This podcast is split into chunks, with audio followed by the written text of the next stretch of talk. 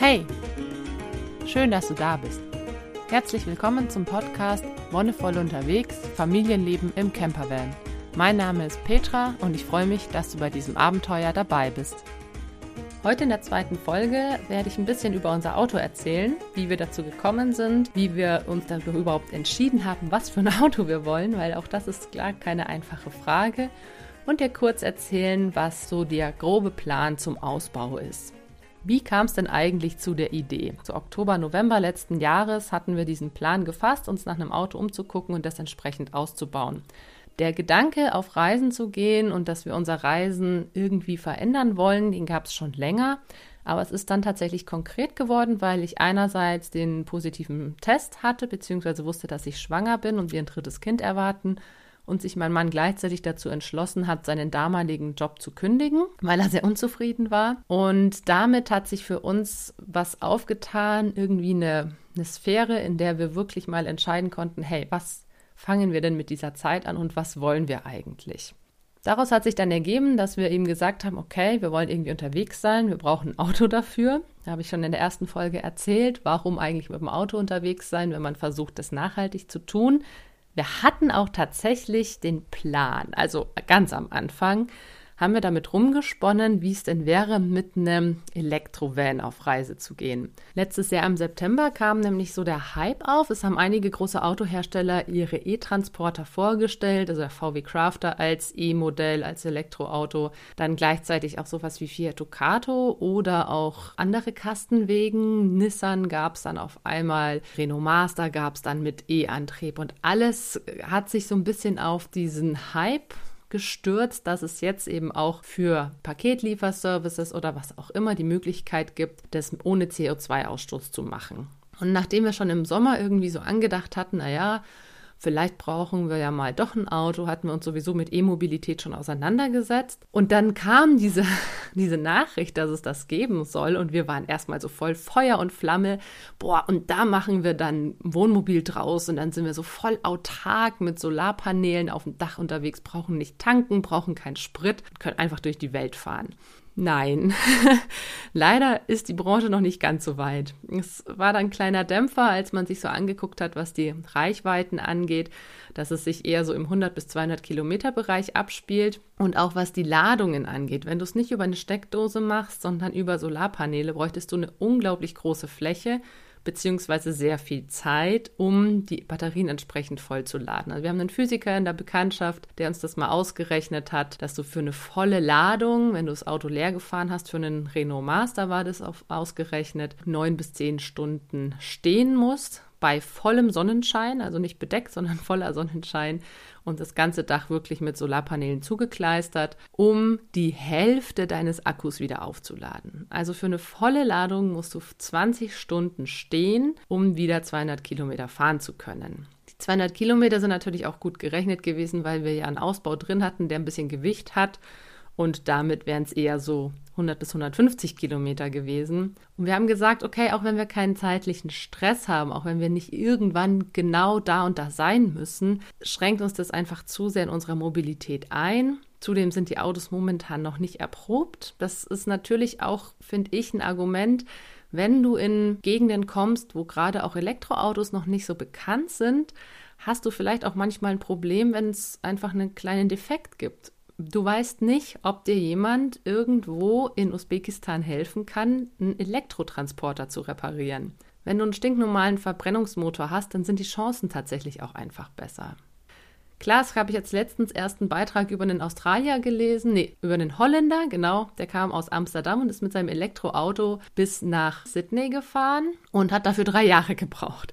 Und auch der musste eben alle 200 Kilometer irgendwo aufladen, aber hat da eben eine Erfahrung draus gemacht. Und ich fand den Artikel eigentlich sehr witzig und fand die Idee auch super schön, denn das hat gezeigt, dass man tatsächlich mit einem Elektroauto eine Weltreise machen kann mit der entsprechenden Zeit, mit dem entsprechenden Netzwerk. Der hat sich ein sehr großes Netzwerk bzw. eine Community aufgebaut, um sein Vorhaben zu verwirklichen. Ne? Also der hat nämlich nicht mit Solar geladen, sondern an Steckdosen. Das heißt, du musst mit Leuten Kontakt aufnehmen, wo du übernachten kannst, wo du dir Strom schnorren kannst im Endeffekt. Und für uns wäre das einfach momentan zu viel Aufwand. Wofür haben wir uns denn dann letztendlich entschieden? Wir haben hin und her überlegt, ein hohes Dach oder ein Aufstelldach, welche Länge ist gut und wir hatten uns dann relativ fix auf die L2H2-Variante eingeschossen. Also es werden bei Transportern ja immer Länge und Höhe angegeben und L2H2 sind ungefähr 5,50 Meter auf 2,50 Meter.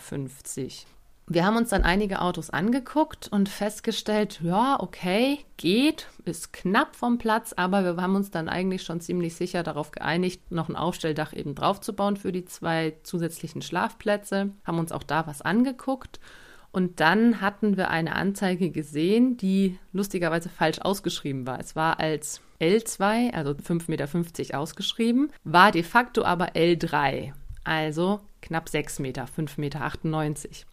Wir sind in diesem Auto gestanden und dachten uns, oh, das ist erstaunlich, was ein halber Meter mehr an Länge ausmacht. Es hat den Raum im Auto, diesen Kasten hinten, so viel größer wirken lassen. Und wir waren auf einmal so, okay, L3 scheint auch eine Option zu sein. Und für uns war es einfach nur wichtig, unter diesen sechs Metern zu bleiben. Sechs Meter sind so eine magische Grenze, wenn du auch mal auf Fern fährst oder Parkplätze suchst, dann sind sechs Meter was, wo du auch in der Stadt noch relativ gut irgendwo dich hinstellen kannst und alles drüber wird dann schon sehr kompliziert. Von der Höhe war H2 für mich total in Ordnung. Ich habe einen relativ großen Mann mit 1,90. Deswegen habe ich ihm die Entscheidung auch überlassen, weil mir war es wurscht. Ich hatte mega Platz. Und für ihn war es wirklich so, dass er doch mit dem Scheitel nur so zwei Zentimeter bis zum oberen Rand eben bis zur Decke Platz hatte. Für ihn war es aber okay. Das heißt, wir haben jetzt einen Peugeot Boxer L3 H2, also knapp 6 Meter auf 2,50 Meter. Wie sind wir jetzt dazu gekommen? Es war natürlich auch die Frage, auf was legen wir Wert? Legen wir Wert auf ein super neues Auto, das möglichst wenig Macken hat? Oder sagen wir, wir sind auch bereit dazu, was Älteres in Kauf zu nehmen? Es ist jetzt ein Baujahr 2010 was insofern anfangs relevant erschien, da Hochdächer nur für gewisse Modelle zugelassen sind. Also da ist es auch wichtig, sich zu informieren, je nachdem, was man für Um- und Einbauten macht, ob das denn für alle Modelle überhaupt geht. Und 2010 ist was, das ist jetzt neun Jahre alt. Es war für uns eigentlich was, wo wir sagen, hey, das ist noch einigermaßen in Schuss. Es hat relativ viele Kilometer, über 300.000, weil es einerseits bei Sixt also der Autovermietung mal im Einsatz war und der Vorbesitzer auch im Kurierdienst gearbeitet hat.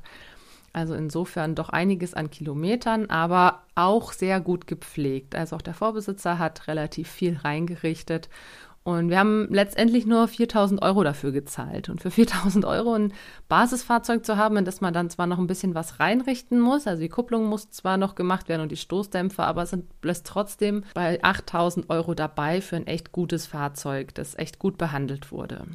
Manche möchten vielleicht wissen, ja, warum haben wir uns nicht einfach ein gebrauchtes Wohnmobil gekauft? Weil, wenn man es hochrechnet, kommt uns der Ausbau auch insgesamt auf 15.000 bis 16.000 Euro.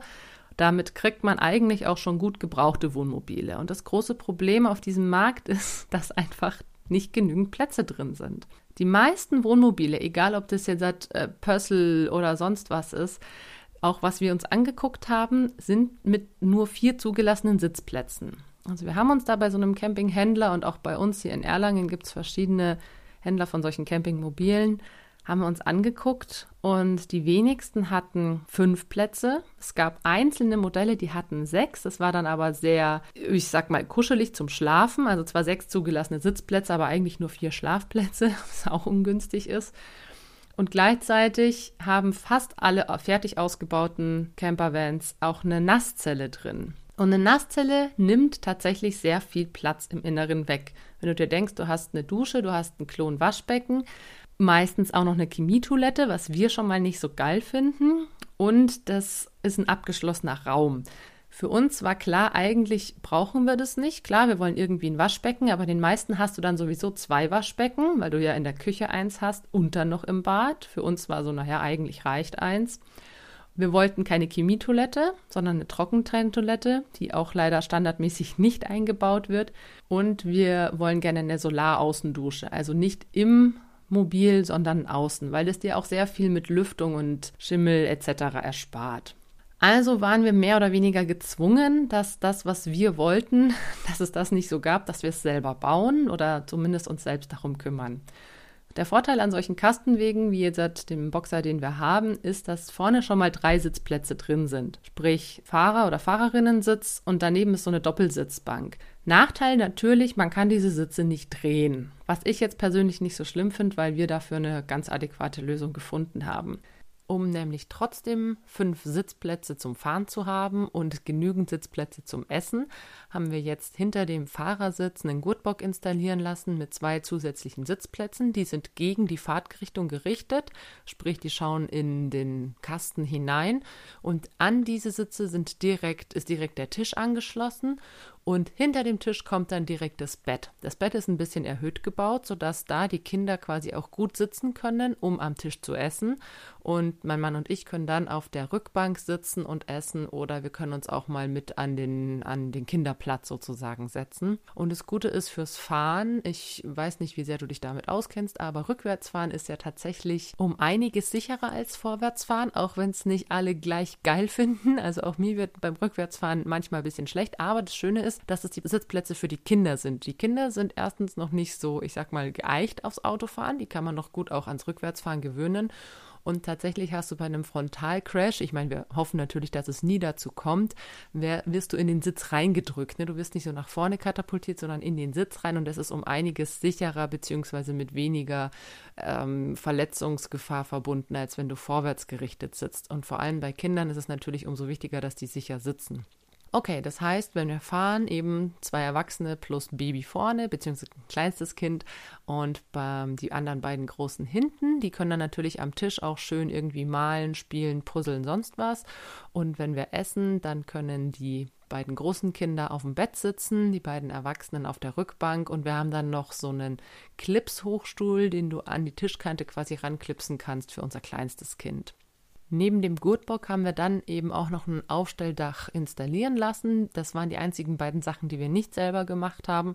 Gurtbock ist soweit auch echt extrem schwierig selber zu machen, weil es durch eine äh, TÜV-Prüfung durch muss. Und da haben wir uns einfach direkt bei einer Werkstatt, die mit einem TÜV-Prüfer verbandelt sind, uns ähm, äh, verbunden und die haben das gemacht. Und insofern war das dann überhaupt kein Stress. Das Dach haben wir natürlich auch professionell machen lassen, weil wir beide dafür einfach nicht die Skills haben. Wir haben ein paar YouTube-Videos Videos angeschaut, wo Leute tatsächlich selber ein Aufstelldach gebaut haben, aber das war uns erstens echt zu viel Aufwand und wir haben beide echt nicht die richtigen Skills, um es selber zu machen und insofern haben wir es dann auch machen lassen. Den Rest haben wir dann wirklich komplett selber gemacht. Warum Aufstelldach? Ähm, wir haben uns fürs Aufstelldach entschieden, um quasi wie eine Art zweites Zimmer zu haben. Also die Kinder können oben auch mal ein bisschen toben oder auch mal nur lesen, Bilder anschauen, was auch immer und haben ihre Ruhe, beziehungsweise auch wir Erwachsenen können uns mal ein bisschen zurückziehen, wenn es wirklich mal wäre, dass man an einem Ort steht, ist irgendwie Trubel rundherum oder wie auch immer. Unten hüpfen die Kinder auf dem Bett und du willst oben vielleicht eben einfach mal für dich sein. Und wir haben den Vorteil, dass wir zwei Betten haben, die beide zwei Meter lang sind, was einfach bei der Größe meines Mannes sehr entspannt ist.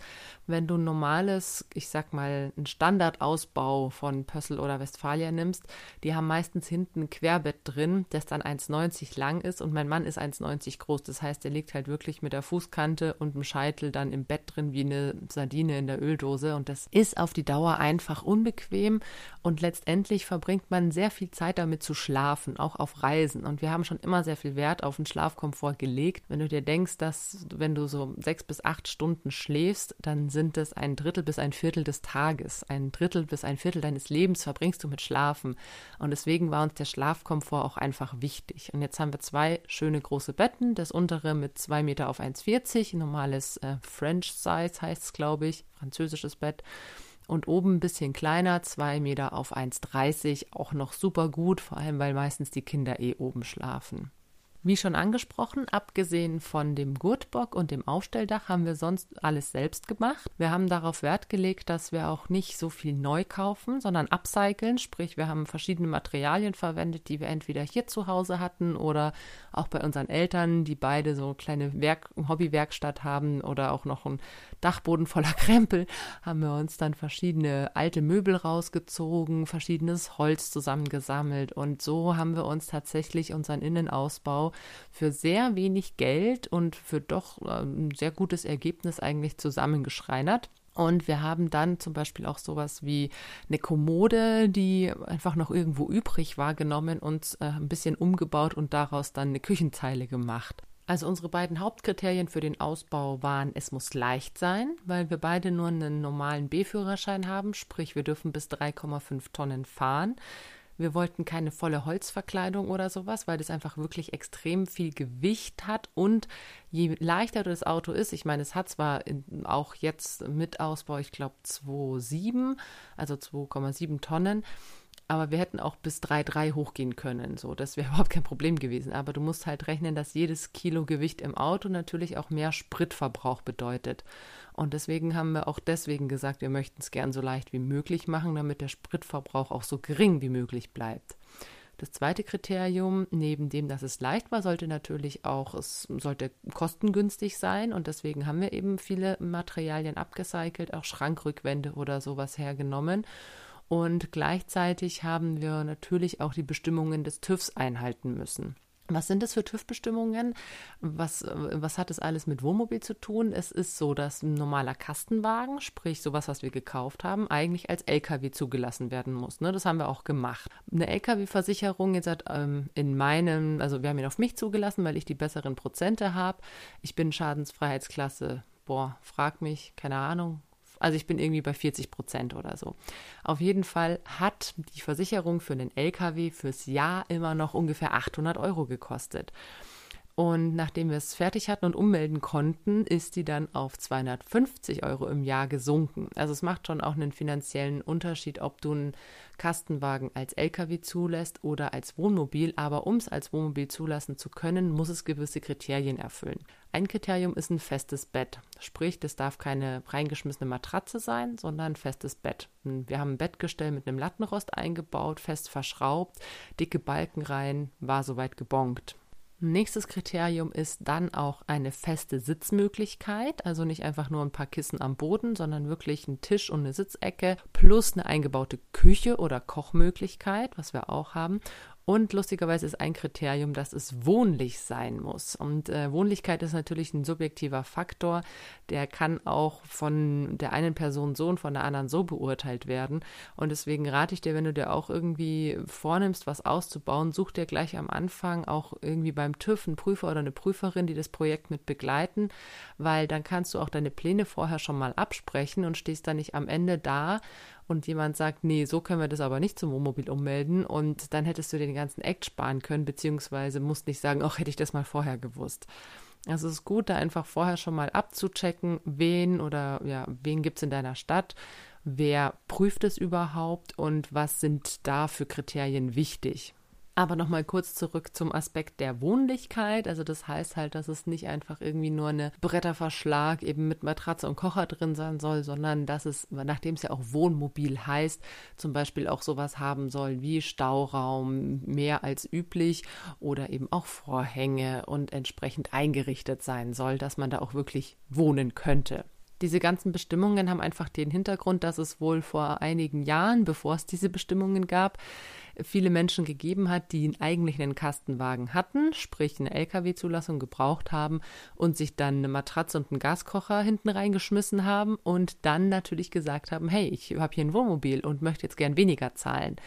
Das ähm, ist natürlich irgendwann, nachdem es relativ viele gemacht haben, den Leuten in den Zulassungsstellen aufgefallen und deswegen wurden diese Kriterien eingeführt. Was ich denke ich auch ganz sinnvoll finde, weil es macht einfach einen Unterschied, ob du ein LKW oder ein Wohnmobil hast.